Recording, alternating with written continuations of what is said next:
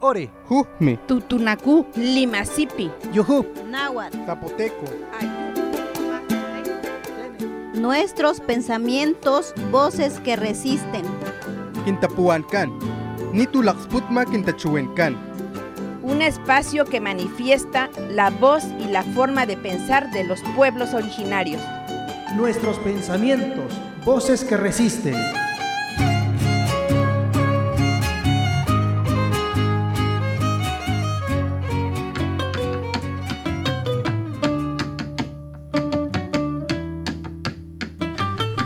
Bachunstala koni bachunstala panak baklam aztec ayaw yuchibayani hulchano shinankan bachuta ilipintatek makanan mililetkan ta ilipintatek makanan yumilitapatzkan anich alimpalau lakilisankan junkan radio más kitimbak mintalaka junkan jamasipihnih kunkan Inocencio Flores Mina. Xamaktan chuachukuk xuntzukutek makanan yulitapatz makanan bachu. Yu alatech alimpalat anch lakimputable ninkan malakpuchunch anich alin alimpalau ¿Qué tal amigos, amigas que nos dejan acompañarles a través de la frecuencia de Radio Más? Les damos la bienvenida. Esperemos que estén a gusto disfrutando de los frescos amaneceres, los primeros fríos que vamos sintiendo acá en la zona centro de nuestro estado, pero desde luego también en cada una de nuestras regiones que sin duda tiene sus propios climas. Entonces, pues ya vamos este, sintiendo poco a poco los fríos que nos invita a ya acercarnos al mes de diciembre, a este, reunirnos con la familia, a tomar cafecito, chocolate, bueno, este, entre otras cosas que conforta nuestros corazones. Así que les damos la bienvenida una vez más en este su programa Quintapuhuancán, Nito Lagasputma, Quintechihuincán, nuestros pensamientos, voces que resisten. Y en esta ocasión, pues les invito para que se queden atentos, atentas, que nos acompañemos, porque aquí en cabina tenemos pues unas personas lindísimas, pero también este, muy eh, importante su participación porque nos estarán compartiendo pues acerca de la vida, de la vida no solamente de nosotros, sino también de este de los de la vida de los animales, de la importancia que tiene también de cuidar a los peludos, de cuidar este a los que tienen plumas y bueno, de todo tipo de vida, eh, especialmente en los animales. Entonces, pues le doy la bienvenida a la compañera Gabriela Silva Hernández que nos acompaña. Gaby, te saludo, ¿qué tal? ¿Cómo estás? Hola Inocencio, pues muchas gracias primero por la invitación, estoy muy contenta de estar aquí y pues esperemos que podamos compartir información que les sea de mucha utilidad sobre la importancia de la vida silvestre y saludos a todas y todos los que nos escuchan en este momento.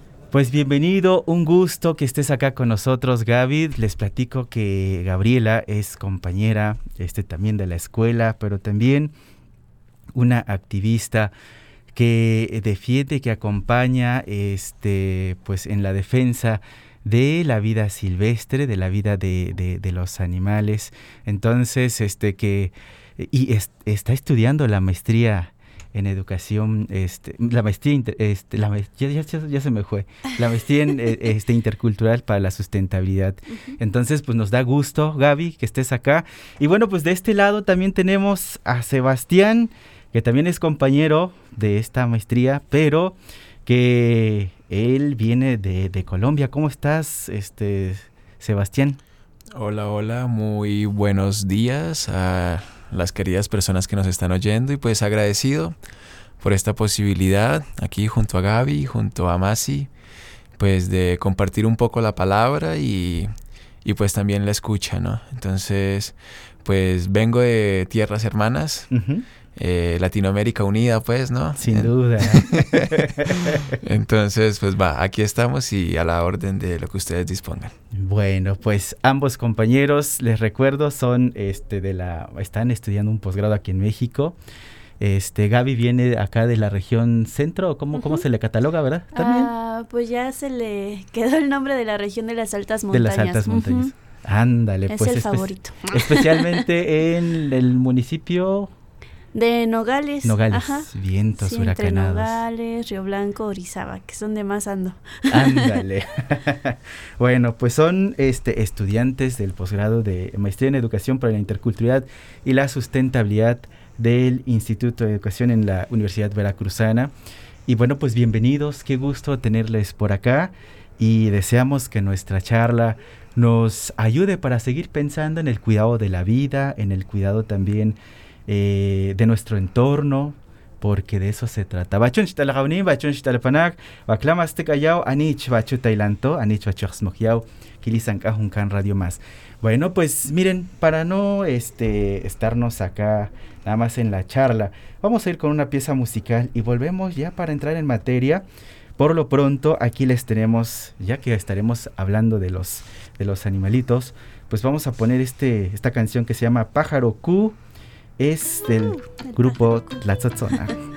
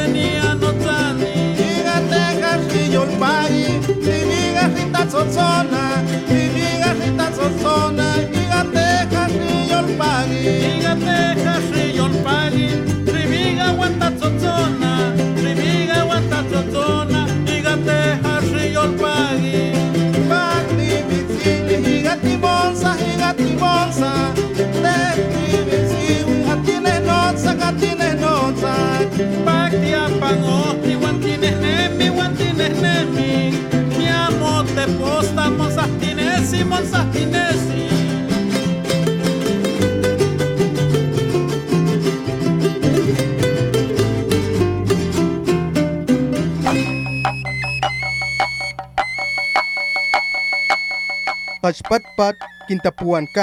Nitulak sputma.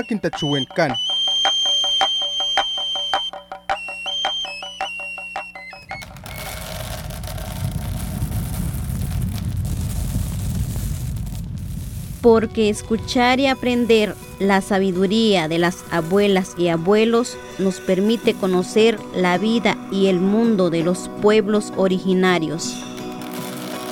Bienvenidas y bienvenidos. Soy su amigo Victoriano de la Cruz. Les presento la sección Kunayi, Retoño, el reverdecer de la palabra.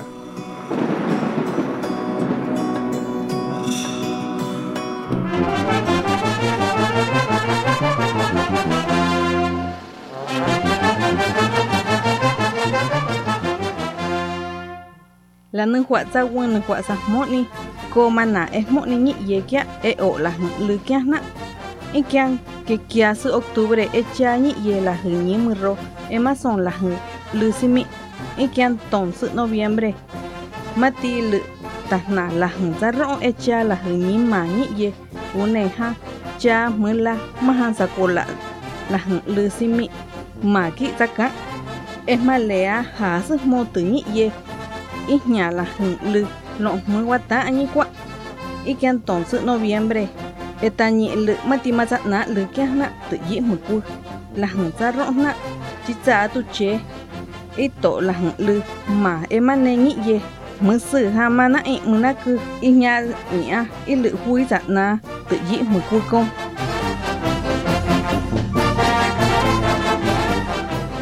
Dicen nuestros ancestros que, si no nos apresuramos en adornar nuestros altares a tiempo, nuestros difuntos lloran el día 30 de octubre, se empieza a colocar en los altares los dulces para los niños fallecidos. El 1 de noviembre en la madrugada se empiezan a ofrendar los alimentos. Esto porque los niños difuntos no deben de probar ni manosear la comida de los muertos adultos.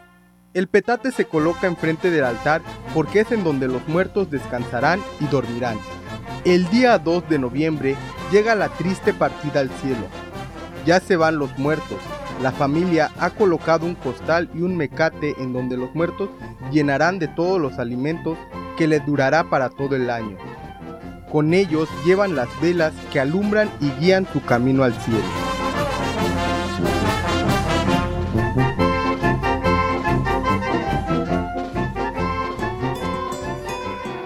Kunayi, retoño, el reverdecer de la palabra. Nos escuchamos en la próxima emisión.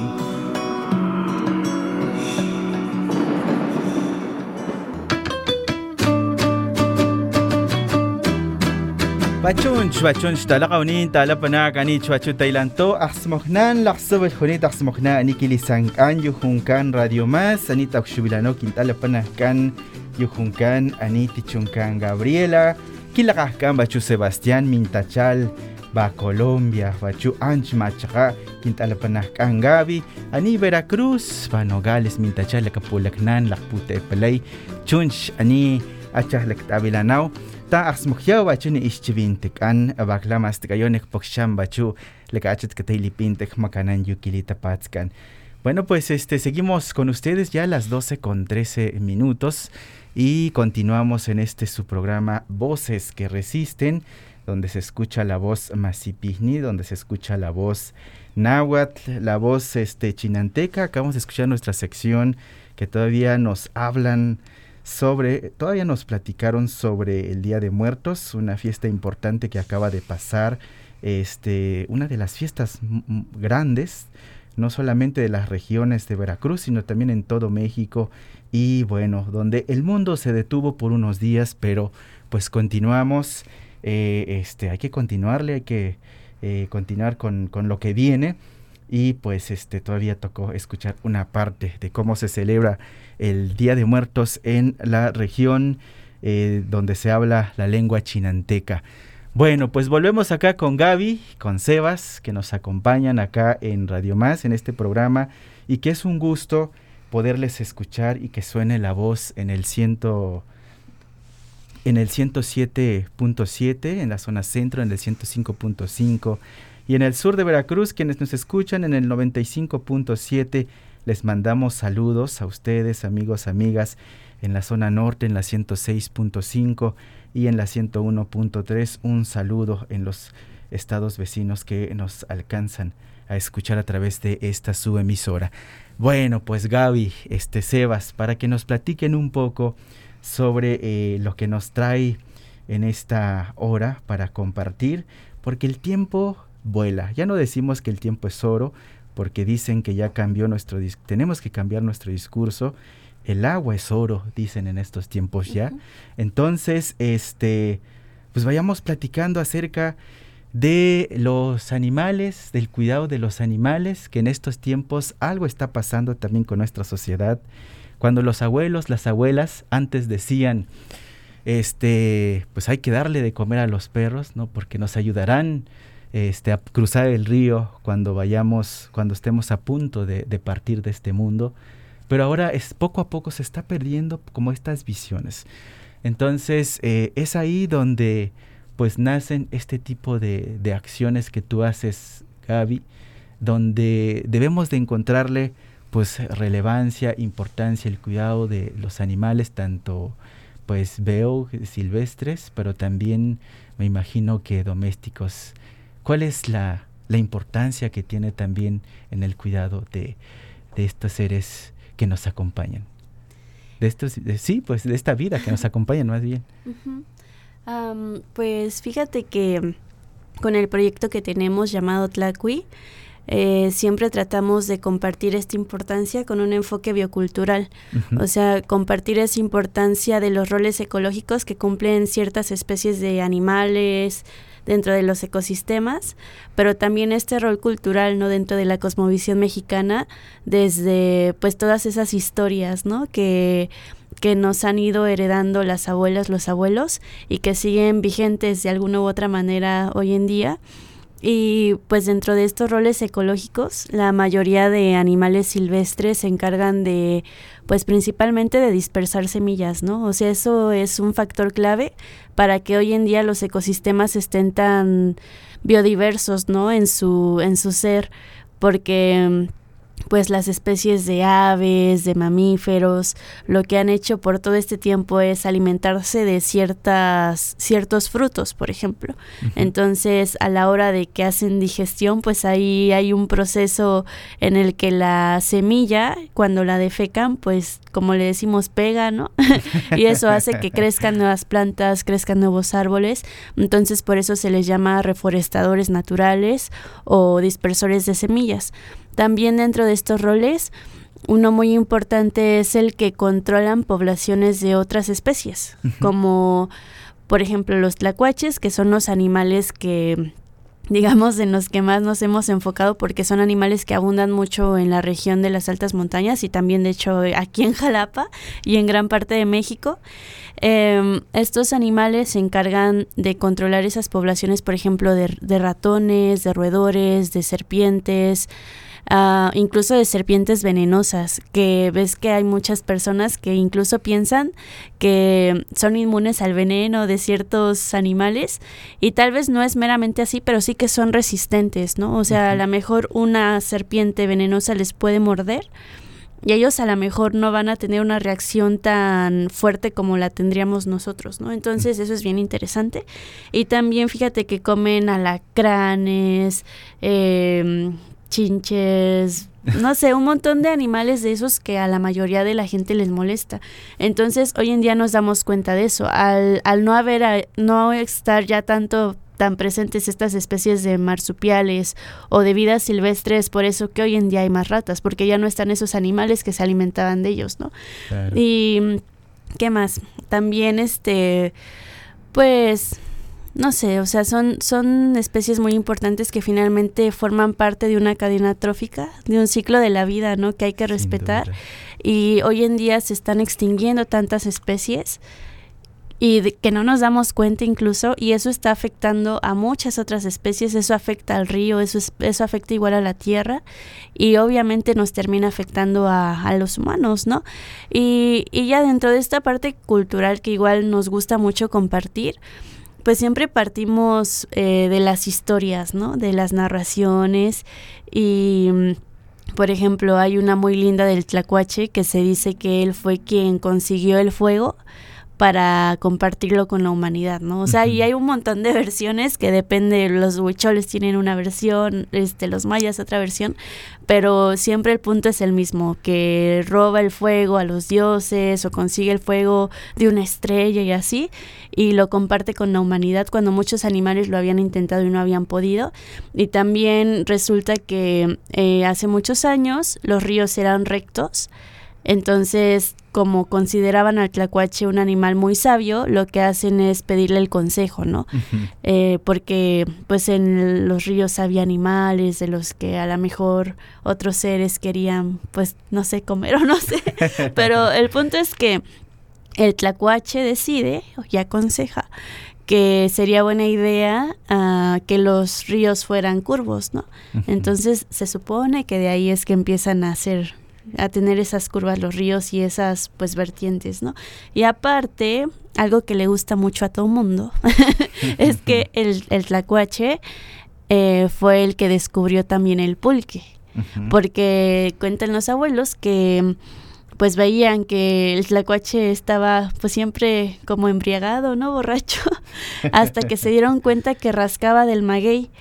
Entonces, en algún momento se les ocurre probar ese líquido que salía de ahí y pues cuando llegaron a fermentarlo ahí de varios días, se dieron cuenta que era una bebida muy rica y embriagante, entonces de ahí es donde viene el pulque. Y ahorita con las actividades que hemos estado realizando, pues principalmente con niñeces para compartir toda esta parte, ahí este junto con Sebastián nos hemos adentrado un poquito a estas estas narraciones, pues contarlas a las niñeces o a las personas que nos escuchan y generar actividades. Entonces, tal vez Sebas quisiera comentarnos esa partecita. Sebas, para que nos cuentas también, bueno, antes de darte la palabra, eh, mando saludos acá en la, en la colonia Vicente Guerrero que nos están escuchando.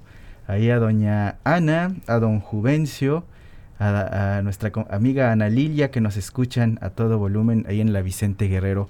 Un saludo muy especial y que les gusta escuchar acerca de estos temas.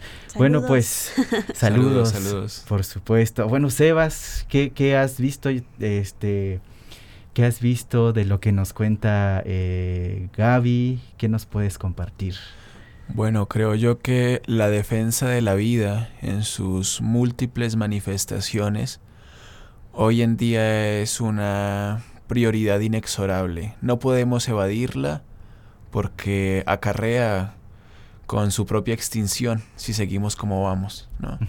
Entonces creo yo que la defensa de la vida pues también tiene muchos, muchas aristas, desde digamos reducir eh, nuestra sociedades de consumo, eh, la reducción de residuos, la defensa de la vida rescatando animales, eh, incluso desde la parte, justamente como lo menciona Gabriela, ¿no? de, de la bioculturalidad, ¿no?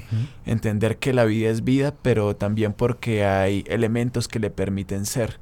Y dentro de estos elementos que le permiten a la vida ser vida, pues están los relatos, ¿no? que están presentes en todos los pueblos eh, originarios eh, o aborígenes también, como se, les podría decir, y, en las sociedades en general.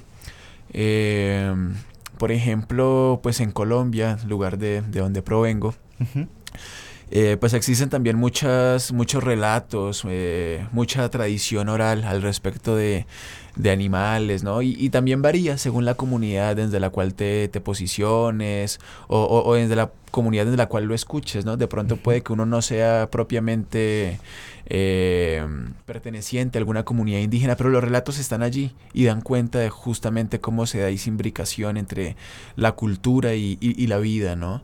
Eh, por ejemplo, en Colombia es muy común en La Guajira, en el pueblo guayú, cuya lengua es el guayunaiki, eh, se habla de que son las arañas las que enseñan a tejer. Entonces se, tiene el relato eh, cosmogónico de que en sueños las arañas aparecen y van enseñando a tejer a, principalmente a las mujeres. Allí tienen como eso muy demarcado de que las mujeres son las que tejen. Digo, cada comunidad tiene sus, sus propias formas de organizarse societalmente. Eh, entonces, eh, pues tienen, digamos, como, como eso, ¿no? Que se aparecen sueños y tienen una práctica que ha sido un poco cuestionada, ¿no? Pero digo, también hay que entenderlos en sus contextos. en donde la mujer cuando pasa por su proceso de menarquia, ¿no? Su primera menstruación, eh, se, se, genera como un cierto proceso de encerramiento, donde a la mujer se le encierra, a la niña se le encierra, y es en ese proceso en donde llega la araña en sueños y le enseña a tejer y la niña sale ya cuando aprende a tejer, ¿no? Digo, hay críticas al respecto justamente por el aislamiento y cosas, pero bueno. Y algo de lo que me ha sorprendido aquí en, en, México y también para de nuevo compartir la, la palabra la compañera Gabriela, que me sorprendió. Eh, también se dice que el tlacuache eh, ha visitado el inframundo, que lo visita con frecuencia o bueno, eh, eh, este otro mundo donde van los muertos, no digamos inframundo, ¿no? Que también puede ser muy, muy desde otra lectura, ¿no? Entonces, eh, la vez pasada estábamos con Gaby y fuimos a, a rescatar un, un tlacuache, bueno, para reubicarlo. Y nos compartieron una anécdota impresionante, ¿no? Eh, un señor que trabajaba en la CFE, eh, nos comentaba de que en algún momento habían recibido un reporte, ¿no? De que pues hubo un apagón, pues tengo que ir a ver qué onda, ¿no? Entonces fueron a ver cuál era el rollo y vieron un tlacuache que estaba chamuscado y resulta que el tlacuache fue como escalando por el transformador y nos comentaba él que el transformador quedaba como a una altura de 7 metros, ¿no? Y casi que el, el, el corrientazo eléctrico lanzó al tlacuache y lo dejó tendido, ¿no? Y ya lo daban por muerto. Y entonces cuando fueron a tomar fotos para dar el, el- el reporte ¿no? a sus superiores de, de qué era lo que había ocasionado la falla, pues oh sorpresa, ven que el tlacuache poco a poco se va moviendo Ajá. y no solamente soportó el choque eléctrico, sino el choque de una caída de 7 metros. Y con su pelo todavía Electrizante. electrizante, ¿no? Humeante, para ser más exacto. Como no que se va levantando y poco a poco se incorpora y, y coge su camino de nuevo. Y yo quedé como, chale, o sea, no es broma. O sea, sabemos Sí. que el tlacuache se hace el muerto, pero de hacerse al muerto a tener una situación en la que en verdad pudo haber fallecido y sobrevivir, digo, muy corajudo pues el tlacuache, ¿no? Pues sobre esto seguiremos platicando, amigos, amigas que nos dejan acompañarles en esta pues en este mediodía disfrutando sus alimentos. Buen provecho. Volvemos con más sin antes compartirles también esta canción que se llama Clandestino, es de Lila Downs y volvemos con ustedes después del corte.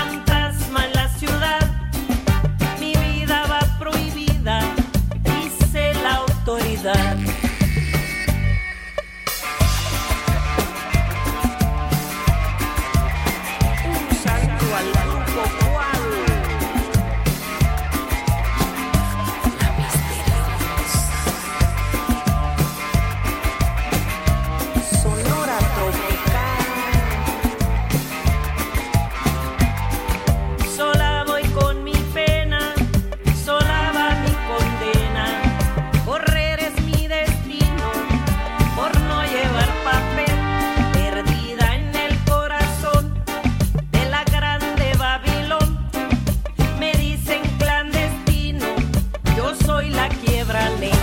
Peruanos, clandestinos, hondureños, clandestinos, mexicanas, clandestinas, marihuana, ilegal. Si no peleamos por los niños, ¿qué será de nosotros?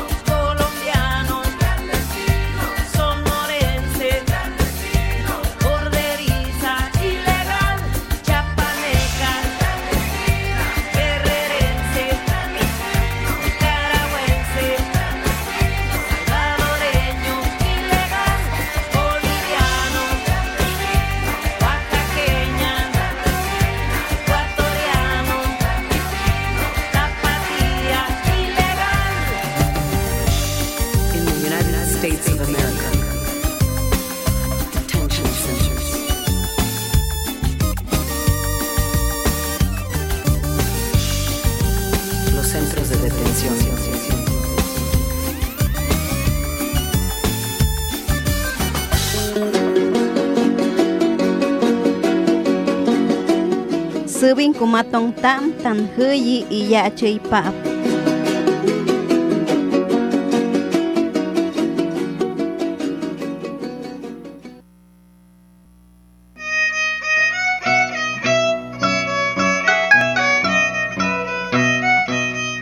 Ticactoc, totlayehyecol, totencaquilis ocnemi.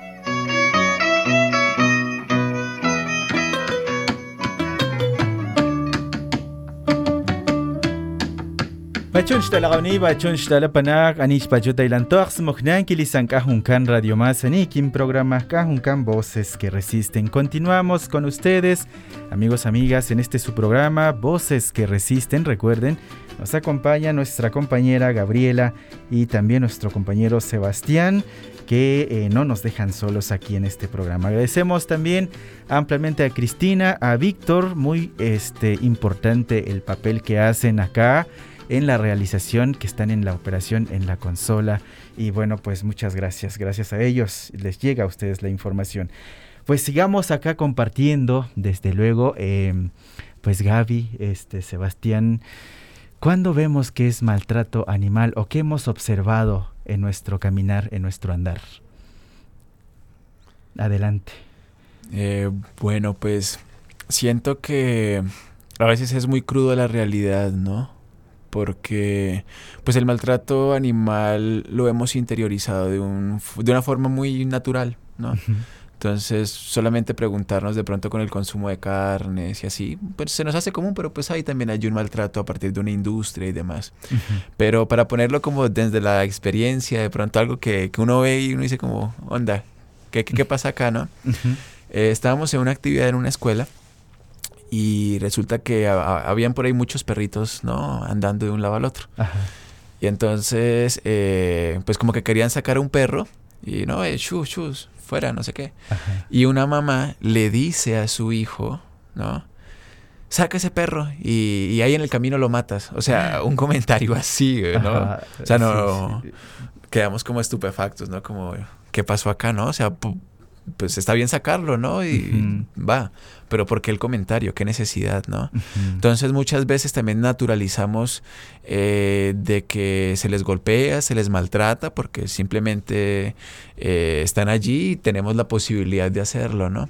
Casi que no consideramos a un animal sino desde, eh, sino es desde una perspectiva de la dominación. ¿No? Entonces el perro solamente es perro en tanto yo puedo someterlo, el gato solamente es gato en tanto que yo pueda someterlo, domesticarlo, ¿no?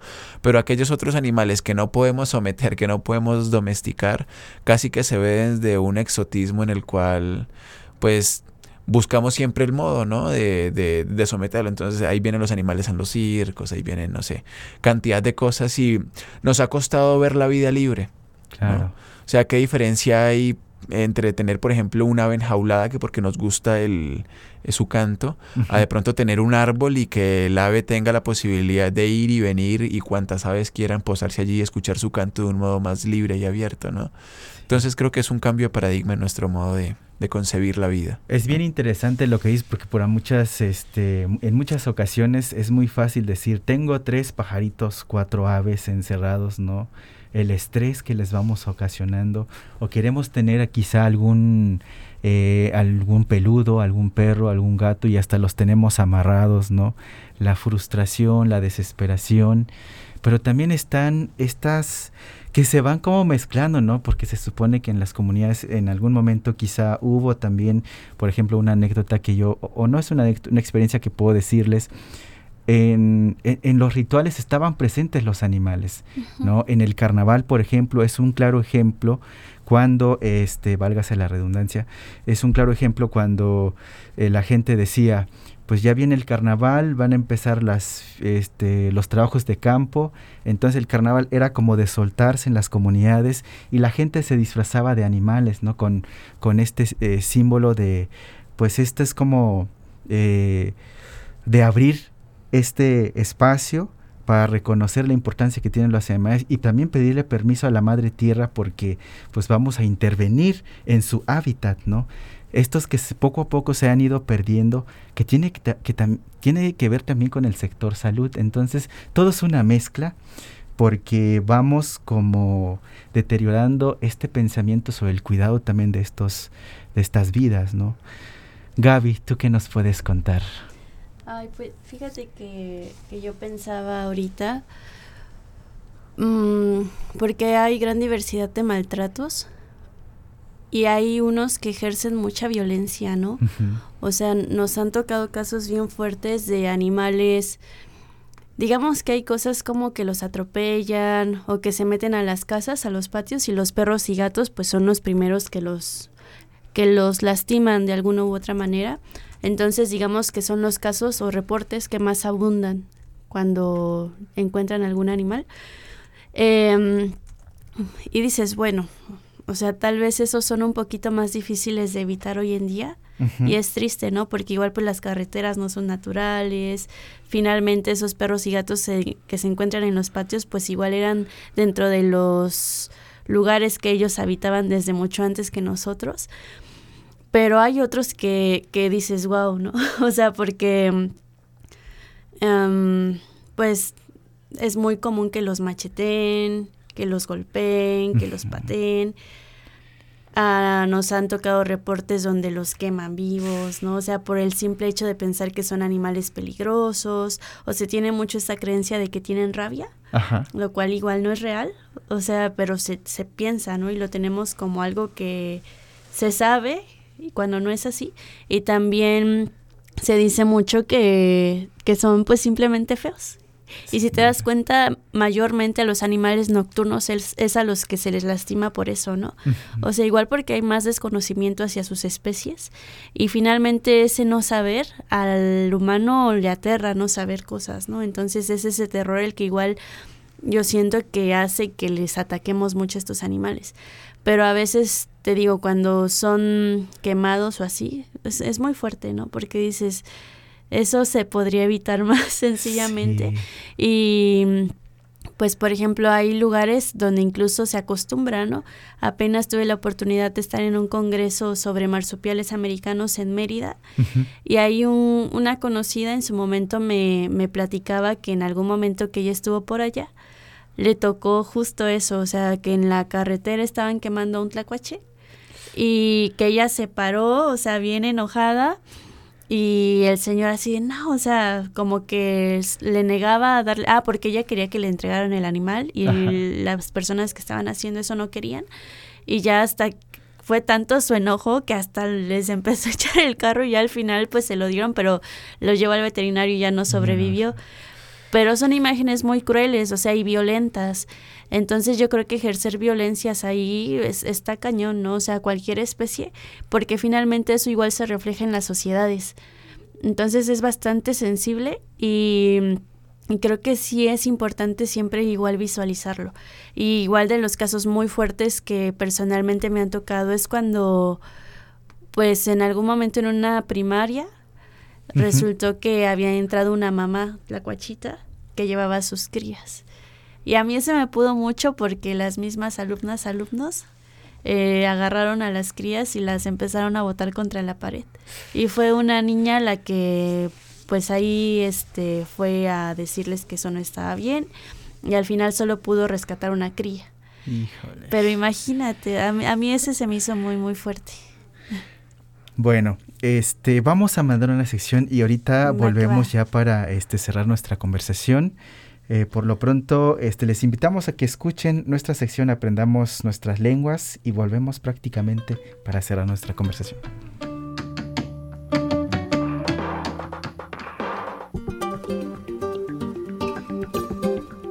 Mátimo Mastican Tolguan. Aprendamos nuestras lenguas. Bienvenidas y bienvenidos. En esta sección vamos a conocer otras formas de nombrar al mundo. Para ello tenemos lo siguiente.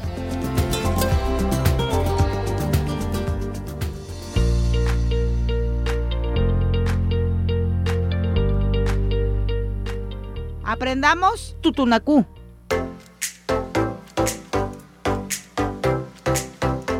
Hoy aprenderemos cómo preguntar y responder para intercambiar información. Para preguntar, ¿Cómo te llamas? Decimos Nikulahuanicana o Tucuhuanicana. ¿Y cómo se responde? Se dice Akitkihuanicán o Kihuanicán.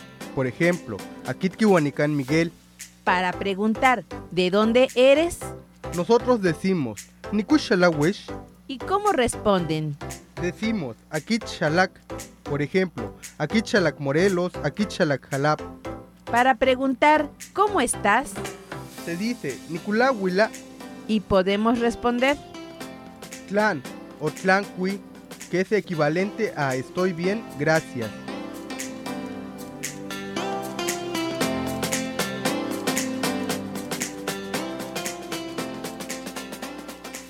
Ahora veamos cómo solicitar información de terceros. Para preguntar, ¿cómo se llama tu papá? Decimos Nikulahuanicán Mintlat. ¿Y cómo se responde? Se dice Quintlathuanicán seguido del nombre, Quintlathuanicán Crescencio. Para preguntar, ¿cómo se llama tu mamá? Decimos Nikulahuanicán Mintse. ¿Y se responde? Se dice Quintzehuanicán seguido del nombre, Quintzehuanicán María. Para preguntar, ¿dónde viven tu papá y tu mamá? Decimos. ¿Cómo respondemos? Respondemos Morelos. Ellos viven en Morelos. Pastacatzinish, Miguel. Pastacatzinish Magaltogana.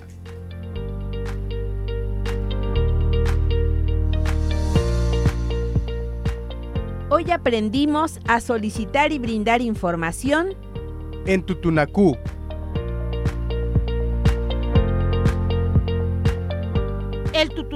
Forma parte de la riqueza lingüística y cultural del estado de Veracruz.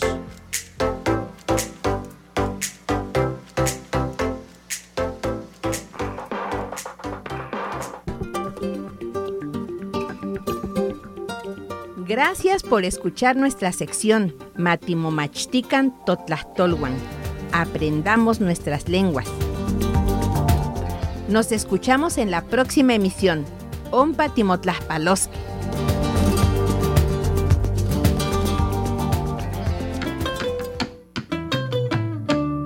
Y después de esta sección retomamos nuestra plática ya para cerrar este programa. Sebastián, te doy la palabra.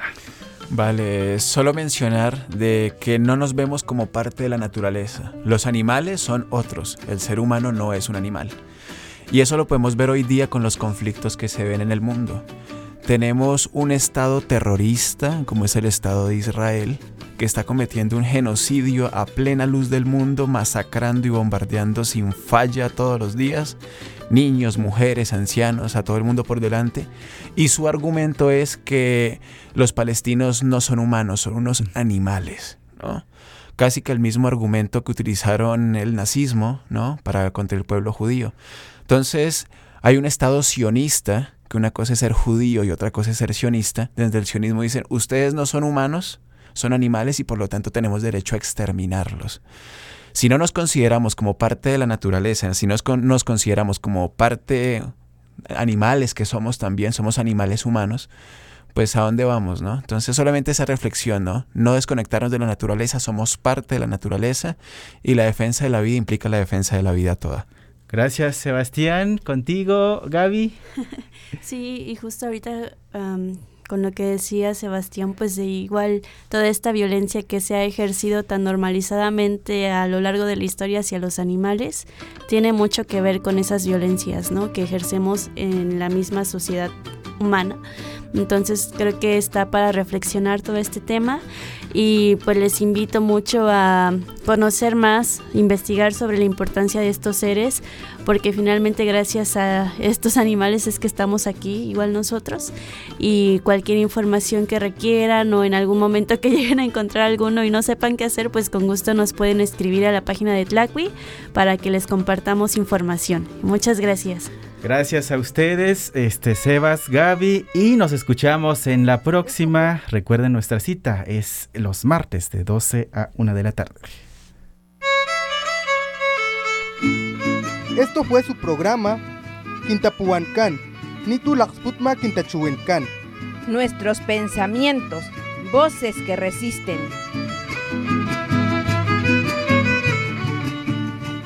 Nos escuchamos en la próxima emisión.